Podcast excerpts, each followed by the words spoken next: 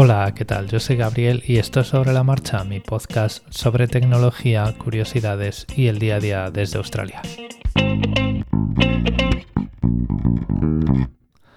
Bueno, pues vamos a empezar una serie acerca de Linux y de Unix y de GNU y de las cosillas que, que bueno, que voy recuperando que de alguna forma pues eh, siempre tuve por ahí presentes, pero que ahora voy recuperando porque tengo el, portátil con Debian a tiempo completo. Al final pues ya me he movido a Debian.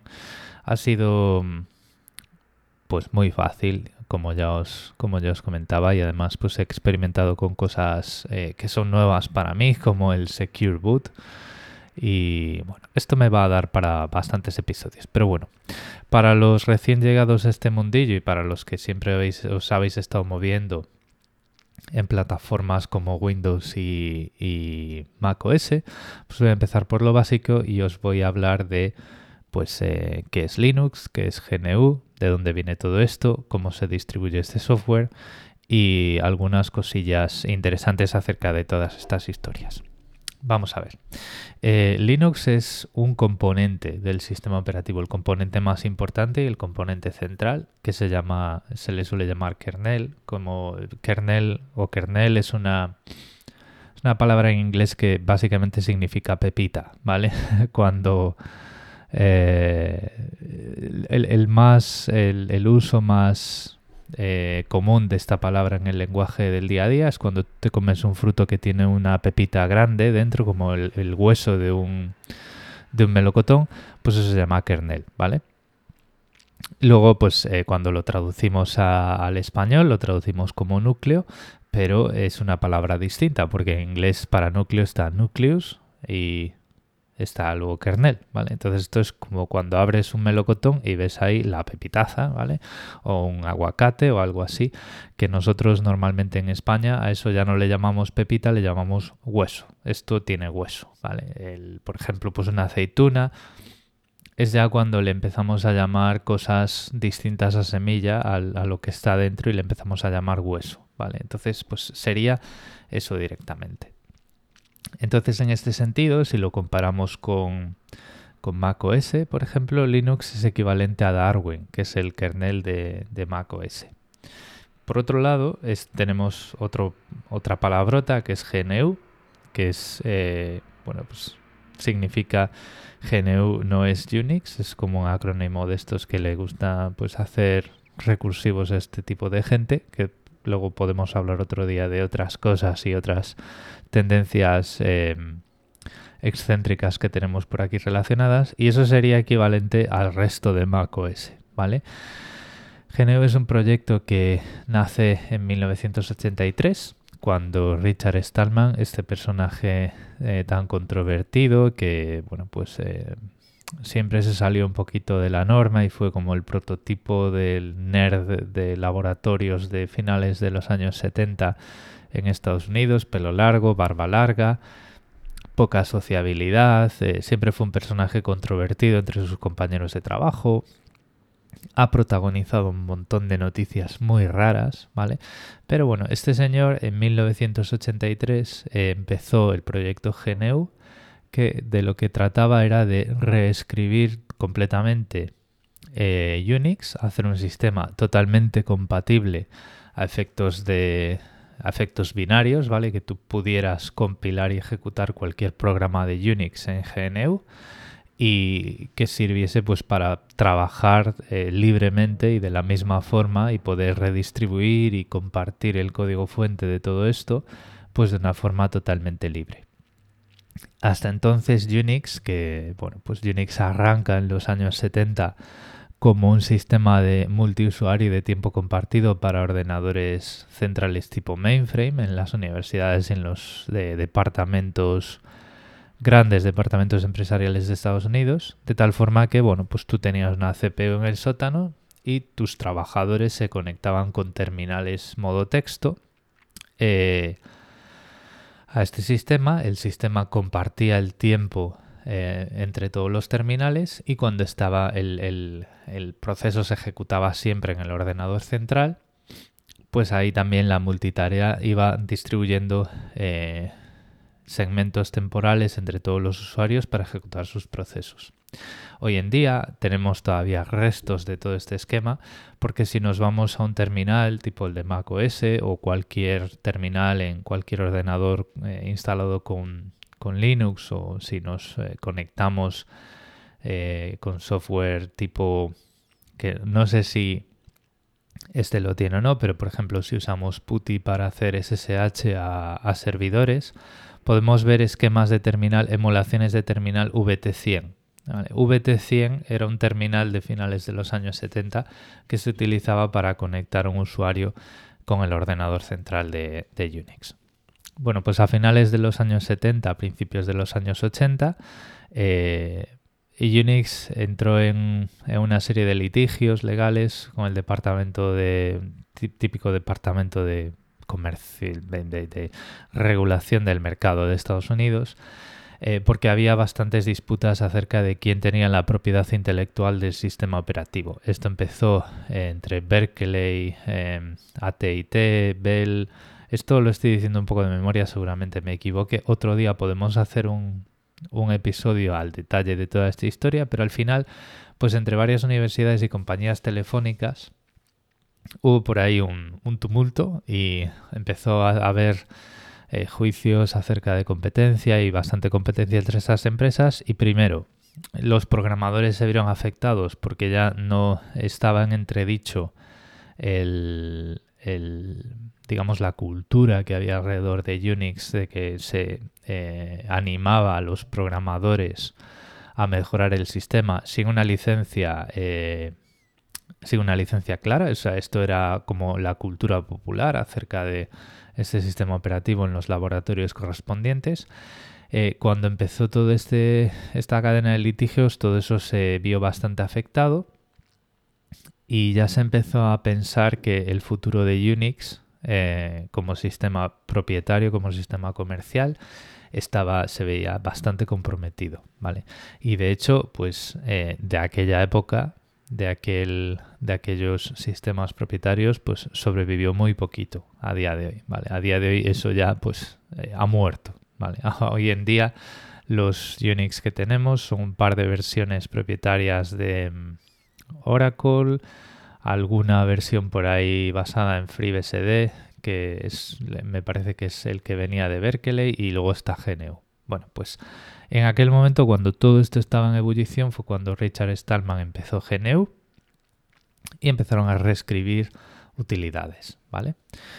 Eh, en 1991 llegó Linux y vosotros diréis, vale, pero entre 1983 y 1991, si el kernel es un componente tan em, importante del sistema operativo, qué es lo que había antes, ¿vale? Bueno, pues qué es lo que había antes y qué es lo que hay ahora alternativo a Linux para ejecutar en GNU al menos, al menos hasta 2016, ¿vale? GNU empezó eh, desarrollando un kernel propio que se llama HURD, H-U-R-D, y que tiene una arquitectura que podemos detallar otro día, pero tiene una arquitectura muy particular y diferente a la que tiene Linux. Linux es un proceso enorme, es eh, un único proceso que se complementa con módulos que se le van añadiendo, módulos de forma dinámica que se enlazan para hacer un, un kernel monolítico que se le llama. Y Hurd es un sistema de pequeños procesos que colaboran entre sí que, bueno, pues si nos dedicamos a desarrollo de software podríamos asociar con microservicios, ¿vale? Pero microservicios a nivel de sistema operativo. La cuestión es que el, kernel de Hurd, eh, por las razones que fueran, que ahora mismo no lo sé, eh, tuvo un desarrollo muy lento, tuvo una compatibilidad con eh, PCs de consumo y PCs baratos, terminales baratos, que son los que podían estar más eh, presentes en pequeños departamentos de bajo presupuesto, colegios, institutos, universidades, incluso en las casas de los programadores o de los entusiastas, pues tuvo y sigue teniendo un desarrollo muy lento y una compatibilidad muy limitada. De hecho, pues estuve viendo en la página del proyecto y aún hace poco tenían problemas de compatibilidad con un AMD K7 o algo así, que eso es un procesador de hace pues no, diría 20 años, pero de hace 12 o 13 años eh, que yo recuerde, pues ese, ese procesador andaba por ahí, ¿vale? ¿Qué es lo que ocurrió? Que bueno, pues en 1991 llegó Linus Torvalds, em, propuso su propio kernel, funcionó bien y al poco se integró en GNU. Como parte del proyecto hay dos sabores, hay GNU puro, que es GNU con HURD, y hay GNU Linux, que es GNU con Linux. Y este último es el que hoy en día conocemos como Linux, pero que en realidad es mucho más que Linux, ¿vale? Hay muchos más equipos y muchas más personas eh, trabajando con todo esto. Em, y como ya digo, pues eh, la última, eh, el último registro de actividad que he visto en su página web es de 2016 y haciendo referencia a problemas que en el mundo Linux pues están resueltos desde hace mucho, mucho, mucho tiempo. Entonces, a día de hoy, ¿cómo nos encontramos con esto? ¿Vale? Hoy, a día de hoy, nos encontramos con una distribución, que es una palabra que hace referencia a otra vez historias antiguas, historias de cuando pues la gente todavía solo tenía acceso a un terminal en un edificio que se conectaba con un eh, ordenador central y que eh, realmente pues eh, el, software ya estaba allí. La instalación del software era una cosa que se hacía pues una vez cada muchos años y que se hacía de una forma muy manual, ¿vale? En, en aquellos tiempos de los años 70 y de los años 80, cuando uno hablaba de un sistema operativo, hablaba de tres cosas fundamentales, que eran el núcleo, el kernel, el compilador de C, o anteriormente el compilador de, eh, de ensamblador, pero que a finales de los 70 pues ya se subió de nivel y se, nos embarcamos en el lenguaje C para escribir eh, sistemas y librerías. Entonces teníamos el kernel, el, compilador de C y utilidades básicas de terminal, ¿vale? Eh, eso era todo. ¿Vale? Eh, con esas tres cosas, pues uno podía empezar a compilar software. Eh, compilar era básicamente el proceso, el 90% del proceso de instalación, porque lo que se hacía era se eh, digamos, se ponía el código fuente en un, en un, directorio, se compilaba y los binarios se movían a unos directorios especiales del sistema operativo, el sistema de ficheros que soportaba el kernel y a partir de ahí pues esas utilidades ya estaban disponibles para todos los usuarios, ¿vale? Eh, incluso los, los, sistemas de ficheros y los sistemas de gestión de usuarios pues se compilaban a partir de esas tres em, de esas tres em, lo diré de esas tres utilidades vale digamos que esas eran las tres semillas con las que un administrador de sistemas podía construir un sistema operativo. En aquel momento los sistemas operativos se construían a partir de esas tres eh, de esos tres elementos fundamentales y se iban ampliando pues a medida que se iba haciendo falta para el caso de usar una cosa que se hacía muy a medida. Cuando el proyecto GNU empezó a crecer, se hizo necesaria eh, se hizo necesario establecer sistemas de distribución de todo esto, ¿vale? Que una persona se pudiese conectar desde otra ubicación, pudiese obtener lo necesario para empezar a construir su sistema operativo. Entonces, cuando hablamos de distribuciones de Linux, estamos trayéndonos ese vocabulario desde hace pues 30 años, ¿vale? Y bueno, no hablamos, en realidad deberíamos hablar de distribuciones de GNU Linux, ¿vale? Pero bueno, vamos a, vamos a abreviar. Al final, de lo que se de lo que trata una distribución es que tú tienes un mecanismo para obtener eh, el software necesario para construir en tu máquina una instalación usable de Linux, ¿vale? Esto lo que quiere decir es que vas a obtener esos medios de distribución y vas a acabar teniendo pues algo que vas a poder utilizar en tu máquina que es el, kernel, una serie de librerías y módulos, utilidades de terminal, un interfaz gráfico, unas aplicaciones por defecto y un montón de cosas, ¿vale? Y luego también está muy importante unos mecanismos para mantener todo ese software actualizado.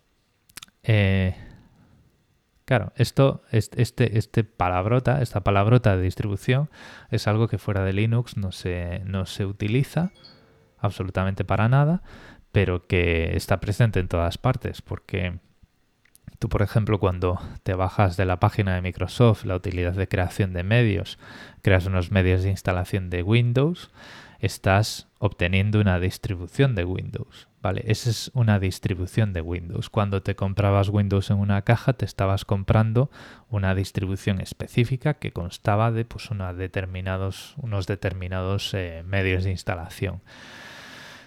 Y luego tenías diferentes versiones, ¿vale? Pero bueno, eh, y pues, con macOS lo mismo. Tienes eh, al menos que sepamos tres canales de distribución. Uno es comprarte un Mac, que es el básico. Eh, otro es instalación a través de red. Y luego pues te puedes bajar el programa que te permite crear un, un USB para instalarlo, ¿vale?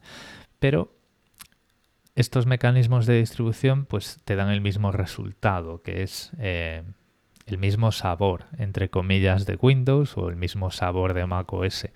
Aunque estemos hablando, por ejemplo, en Windows de varias eh, versiones que tienen más o menos capacidades como la Home y la Profesional, el resultado para el usuario es prácticamente el mismo, ¿vale? Lo único que varían son capacidades que te permiten hacer más cosas pero el sabor, lo que te queda al final es, el mismo.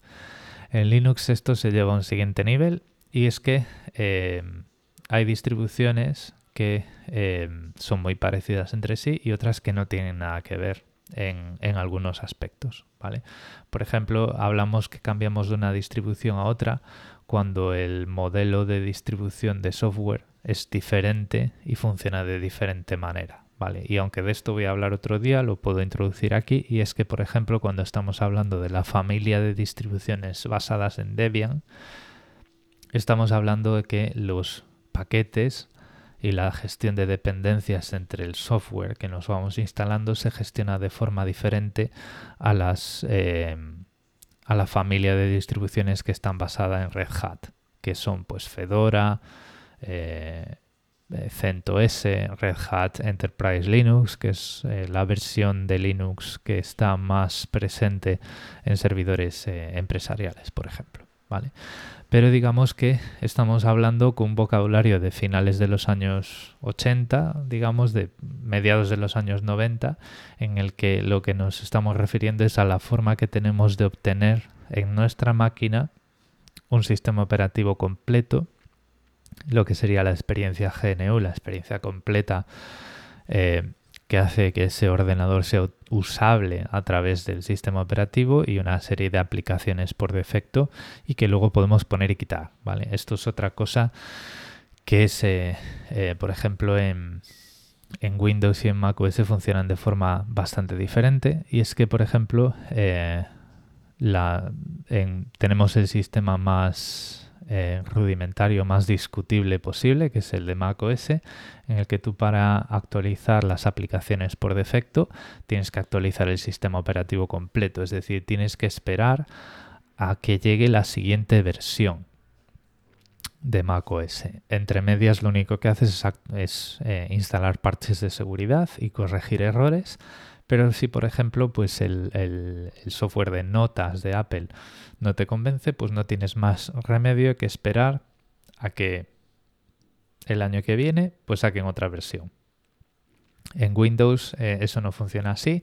Las aplicaciones por defecto se actualizan con las actualizaciones de Windows. Eh, aunque bueno, Paint y Paint 3D tampoco las he visto mucho por la tienda de Microsoft, pero luego hay un montón de aplicaciones por defecto que entran a través de la tienda de Microsoft y que se actualizan pues por separado. Pero ya os digo, no todas. En Linux absolutamente todo el sistema se actualiza cuando hay que actualizarlo.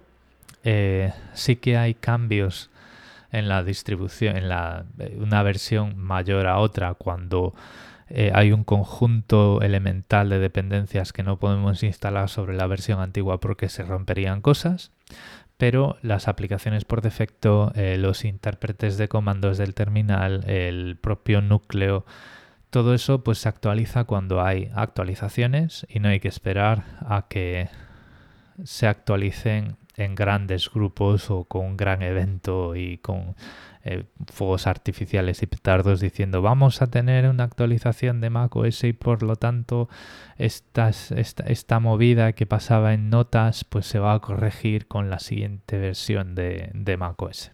Esto funciona de forma diferente y es lo que define, junto con la forma que tenemos de instalar software y cómo se gestionan esas dependencias, es lo que distingue una distribución de otra.